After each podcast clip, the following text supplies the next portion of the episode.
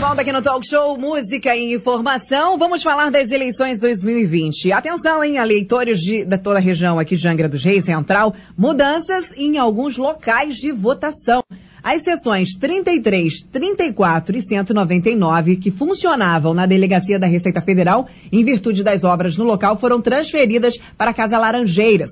E as sessões 5 e 122, que funcionavam no Bradesco, antigo HSBC, foram transferidas para o Santander do Centro. É isso aí, Eline. O eleitor tem que ficar sempre ligado, principalmente aqui na Rádio Costa Azul FM também, que é o principal veículo de comunicação aí que está além das propagandas eleitorais, vinculando né, as propagandas aqui de Angra dos Reis, também tem essa missão de informar quando há uma mudança aí nas sessões, é, e aí é só sempre ficar ligadinho aqui na Costa Azul para a gente, que a gente está sempre divulgando.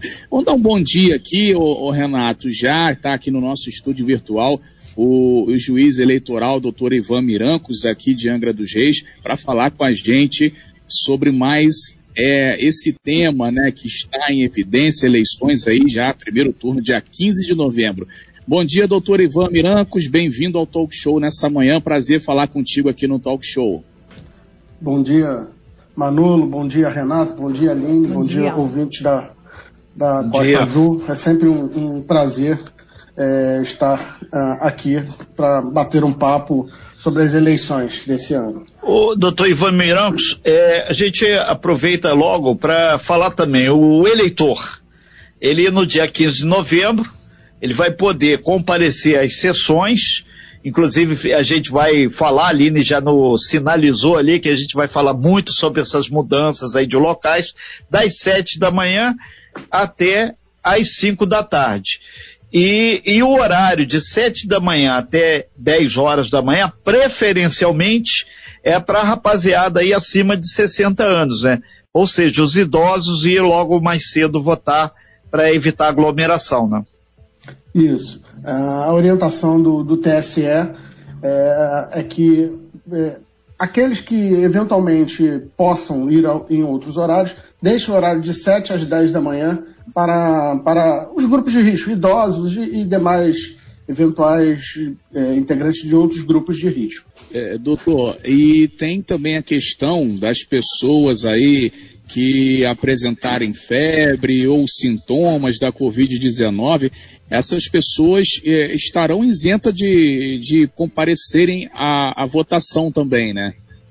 Exato. Qualquer, qualquer pessoa que eventualmente esteja com, com, com confirmação né, de, da, da, doença, da, da, presença do vírus, ou que haja uma suspeita, é, não vá votar, obviamente, porque isso poderá colocar em risco todo, todos os demais eleitores e principalmente as pessoas, os nossos voluntários que trabalham é, e não tem problema. Após é, a eleição, após o restabelecimento da saúde, é, pode fazer a, a, devida justificativa junto às zonas eleitorais para que não haja problema com a justiça eleitoral. Doutor Ivan, aquele papel, o atestado que o médico dá de 10 dias, esse documento ele tem que guardar para apresentar para a Justiça Eleitoral, então, né? Isso. O, o, atestado médico, aquele documento que eles dão, guarda e depois apresenta, porque é uma justificativa é, extremamente razoável para o não comparecimento. É, isso serve até para os mesários também que vão trabalhar aí voluntariamente nas eleições, né, o doutor Ivan? Sim, qualquer pessoa que eventualmente é, seja eleitor e seja é, algum colaborador da Justiça Eleitoral, se estiver é, é, portando o vírus da, da, do coronavírus, né, do, da Covid-19, ou com a suspeita, e desde que tenha ali um, um, atestado médico, obviamente ele não, não pode comparecer ao local de trabalho e apresenta essa justificativa depois. O mesário é mais é, específico porque ele tem uma, uma, uma, digamos assim, uma punição caso ele não compareça. Mas, obviamente, se ele não comparecer de forma voluntária e sem absolutamente nenhuma justificativa. De forma justificada não haverá punição. São nove horas e oito minutos. Nós estamos ao vivo aqui com o doutor Ivan Mirancos, né, juiz eleitoral de Angra dos Seis. Inclusive você de Paraty, você de Mangaratiba, você de Rio Claro, inclusive quem nos acompanha pelos aplicativos em vários e vários estados, a regra do jogo da eleição é única para todo o Brasil. A gente está falando de algumas particularidades de Angra, mas de uma forma geral vale para todo o nosso Brasil. Doutor Ivan, o senhor abordou a questão do mesário. Ele é voluntário. Hoje já está completo o quadro, está faltando mesário. Como é que o senhor tem o, o planejamento dessas ações aí para o, o, dia 15 de novembro, dia da eleição, onde você vota para prefeito e vereador? Ah, esse, esse ano, por conta da pandemia, está é, tá bem complicado. Gente sempre teve um, um cadastro reserva muito grande de colaboradores. É, só que por conta da pandemia, muitos, é, houve muita troca, muita substituição, muitos integrantes do grupo de risco. Então nós temos um quadro completo, mas muito enxuto. É, isso não impede de que, eventualmente, tenhamos que, que convocar demais colaboradores para integrar, porque assim, temos que fazer eleição é, esse ano é, ainda que diante de um desse cenário é, sanitário que se apresenta. É, é doutor, e, e, isso também é, é, vai naquela questão do mesário, os benefícios, né? Quais são os atrativos aí oferecidos para as pessoas, para que eles se, para que elas sejam voluntárias aí na questão de, de trabalhar como mesário, como presidente ali de sessão, né? Como é que, quais são os, os atrativos oferecidos a essas pessoas? Certo, Manu. O, o, trabalho na justiça eleitoral é um trabalho é, gratuito. Não existe remuneração a, a quem trabalha, mesários, supervisores, dema, os demais é, é, cargos para o dia da eleição.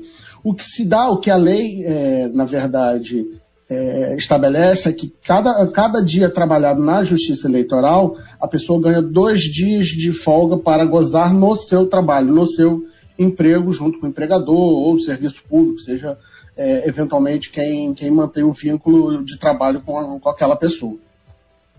Ok, agora 9 horas e 10 minutos, Renata Guiar. Doutor Ivan, é, uma outra questão que está sempre em pauta, o que o eleitor vai poder levar para a sessão eleitoral. Esse ano, em função da pandemia, está sendo solicitado que cada um leve sua caneta, leve o álcool gel, vá de máscara. Além disso tudo, tem aquele pessoal que sempre leva a criança, quer levar a criança na urna eletrônica para ver, e, e outros detalhes. O que, qual vai ser a regra do jogo para o eleitor exercer o seu direito de escolha? O eleitor, Renato, no dia da, no dia da eleição, ele precisa levar um documento é, que tenha foto, o título ele não tem a foto, então precisa de um documento de identificação com foto. É, e a orientação é que cada um leve a sua caneta para evitar o compartilhamento e que, obviamente, a gente tem que estar, todos os eleitores têm que estar de máscara para entrar na sessão. É, eventualmente, aquele que não tiver, é, o TRE, a gente espera uma orientação do TSE, saber se vai haver, uh, vai haver disponibilização de um, um certo número de, de máscaras descartáveis para oferecimento. Mas é, isso, se houver, é bem limitado. Então a orientação é que todos compareçam com documento oficial, com foto, a sua própria caneta e devidamente com máscara é, para exercer o seu direito ao voto.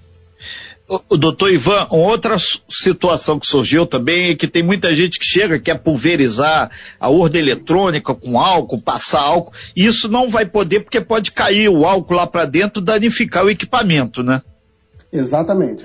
todas as sessões eleitorais vão ter é, álcool gel e álcool líquido para higienização. Recebemos aí mais de, de mil litros é, de álcool para distribuir entre é, todas as sessões da, da, do município, é, mas o eleitor não pode, obviamente, jogar álcool na urna, porque é um equipamento eletrônico e aquilo certamente pode causar um dano de ter que substituir ou até, eventualmente, é, ter que votar no papel, que é, é assim, é voltar muito na, na antiguidade para que isso aconteça. São nove horas e treze minutos, nós estamos ao vivo com o doutor Ivan Mirancos, juiz eleitoral de Angra dos Reis, dando uma geral aí no, na questão eleitoral. Eleições 2020 é aqui na Costa Azul. A gente começa a segunda hora desse talk show exatamente com esse assunto que é importantíssimo e define aí o rumo do nosso município e até mesmo o rumo do Estado, obviamente dependendo da política implementada pelo prefeito, pelos próximos quatro anos. Manolo Jordão. Ô Renato, é, o Tom Oliveira está contribuindo aqui também, enviando aqui uma pergunta, doutor. Idosos acima de 60 anos fazem parte né, do grupo de risco e tem os doentes crônicos também, eles serão obrigados a, a comparecer ao local de votação ou não? O, todos, todos aqueles que, que não são, por lei, liberados, que o voto seja facultativo, são obrigados a comparecer à eleição.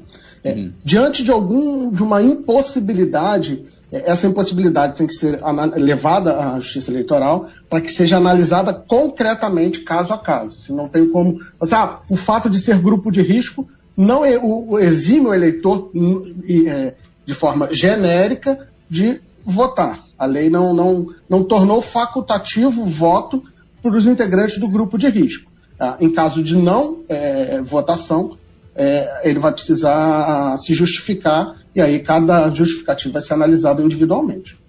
Aline. Perfeito. Doutor, você estava falando sobre a questão aí na, do não compartilhamento das canetas, sobre a questão da utilização do álcool.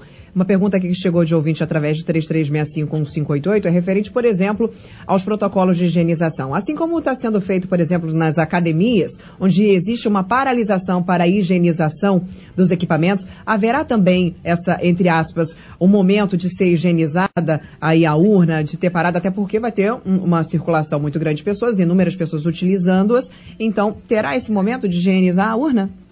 Sim, não só ali a, a urna como é, não digo todo o espaço da sessão, porque a gente não pode parar durante muito tempo, mas aqui, é, todos os objetos, eventualmente, que o eleitor é, mais manuseie, no caso a própria urna eletrônica, ela será durante o dia higienizada. Mas esses protocolos é, serão uniformizados para que isso seja feito de forma é, é, uniforme em todo o Brasil, a, evitando inclusive a, a, a, má higienização, digamos assim, não algum problema que traga um, um um problema técnico para a urna, mas isso será feito durante todo o dia, é, com base nas orientações que nos serão encaminhadas pelo Tribunal Superior Eleitoral. Perfeito, está respondida então a pergunta. Renato.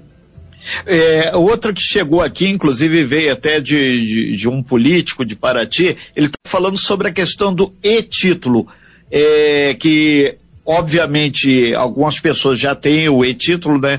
vai ser usado normalmente, mas para esse cidadão ele também tem que levar é, documento com foto e ele pergunta o uso da máscara. Se tiver alguma dúvida, ele vai tirar, não tira? Como é que vai funcionar isso, doutor?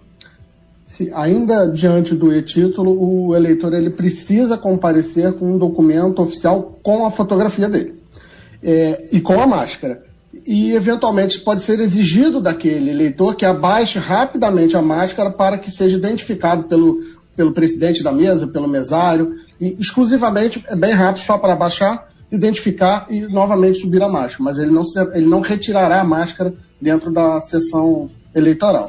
Ô, doutor, nessa questão do documento, já que a gente tocou nesse assunto, vai ser um documento oficial com a foto e o título de eleitor. Vão ser esses dois documentos, então, para que a pessoa possa votar, é isso? Não, pode levar o título de eleitor acompanhado do documento oficial com foto, é, com a fotografia. Ou basta o documento é, de identificação com a fotografia, que aí não há problema. É, tem um, um, ouvinte que entrou em contato aqui pelo meu WhatsApp, o Luiz Paulo, lá da Ilha Grande, ele disse que perdeu o documento, perdeu tudo mas ele sabe onde ele vota. Ele pode ir nesse local que vai estar tá direitinho o nome dele lá, mas ele não tem documento. Ele está tentando, mas o, o Detran não está funcionando, aquela coisa toda que só sabe que para a pandemia é o novo normal, né? É, se ele não tem nenhum documento de identificação com foto, é, os colaboradores da Justiça Eleitoral não vão ter como identificá-lo. É, não tem como provar que ele é a pessoa ele... que ele diz ser. É, e depois, eventualmente, ele não conseguindo votar, não conseguindo até a eleição algum documento de, com, com foto, depois ele vai ter que justificar eventual ausência às urnas. Ok. É, tem outra situação aqui que eles estão perguntando aqui, morador de Conceição de Jacareí. Ele disse que mora do lado de lá de é, Jaé, Mangaratiba, mas vota em Angra. Se vai ter sistema de ônibus funcionando no dia da eleição normalmente, que disse que tá lá, tá tão tumultuado, que tem sempre vão, um monte de coisa, e ele fica com medo, de repente pega e tá coisa de político, aquelas coisas loucas que acontecem na divisa entre os municípios. É, o transporte, o transporte público vai funcionar normalmente. Perfeito. O que é vedado de eleição é o transporte de eleitores para a votação.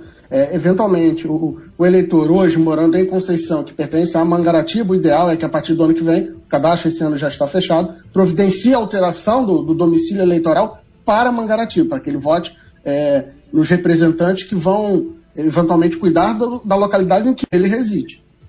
Perfeito. Isso se aplica também o pessoal do, do Parque Mambucaba, lá da área de Aline, lá, que tem muita gente que até confunde se mora em Paraty ou se mora em Angra, né? Pessoal da Vila Operária ali, da, da Central Nuclear e por ali vai. Tem que ficar claro para todo mundo aí ano que vem, a pessoa providencia então essa mudança, né? Perfeito.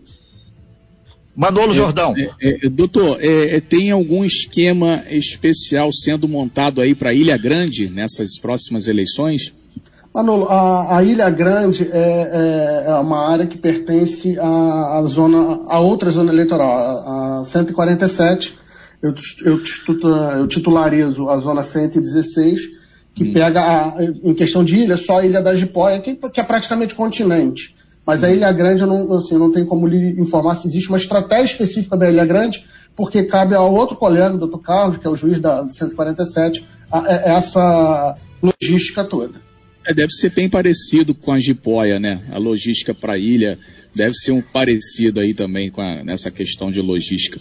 A, é, a, Ilha Grande é bem, bem complexo, né? Porque mais temos, longe, né? É, Dá mais se chover, né? Exato, ainda temos é, questões para o lado oceânico, então são uhum. questões bem delicadas. Normalmente as urnas vão no dia anterior, a gente não, não pode se dar o luxo de levar no dia, porque se tiver um problema é, climático que não chegue, a eleição não se realiza. Então, via de regra, vai no dia anterior, mas assim, as questões concretas só, só o colega da outra zona eleitoral pode esclarecer.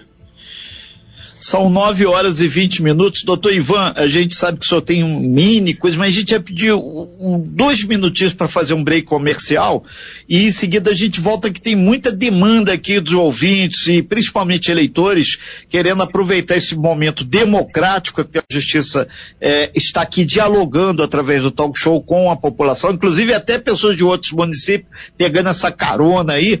E é legal esse momento de cidadania, um momento de democratização da informação. Se a gente puder esperar dois minutinhos aí, rapidinho a gente já volta. Com certeza, okay? Renato. Estou à disposição. Obrigado, doutor.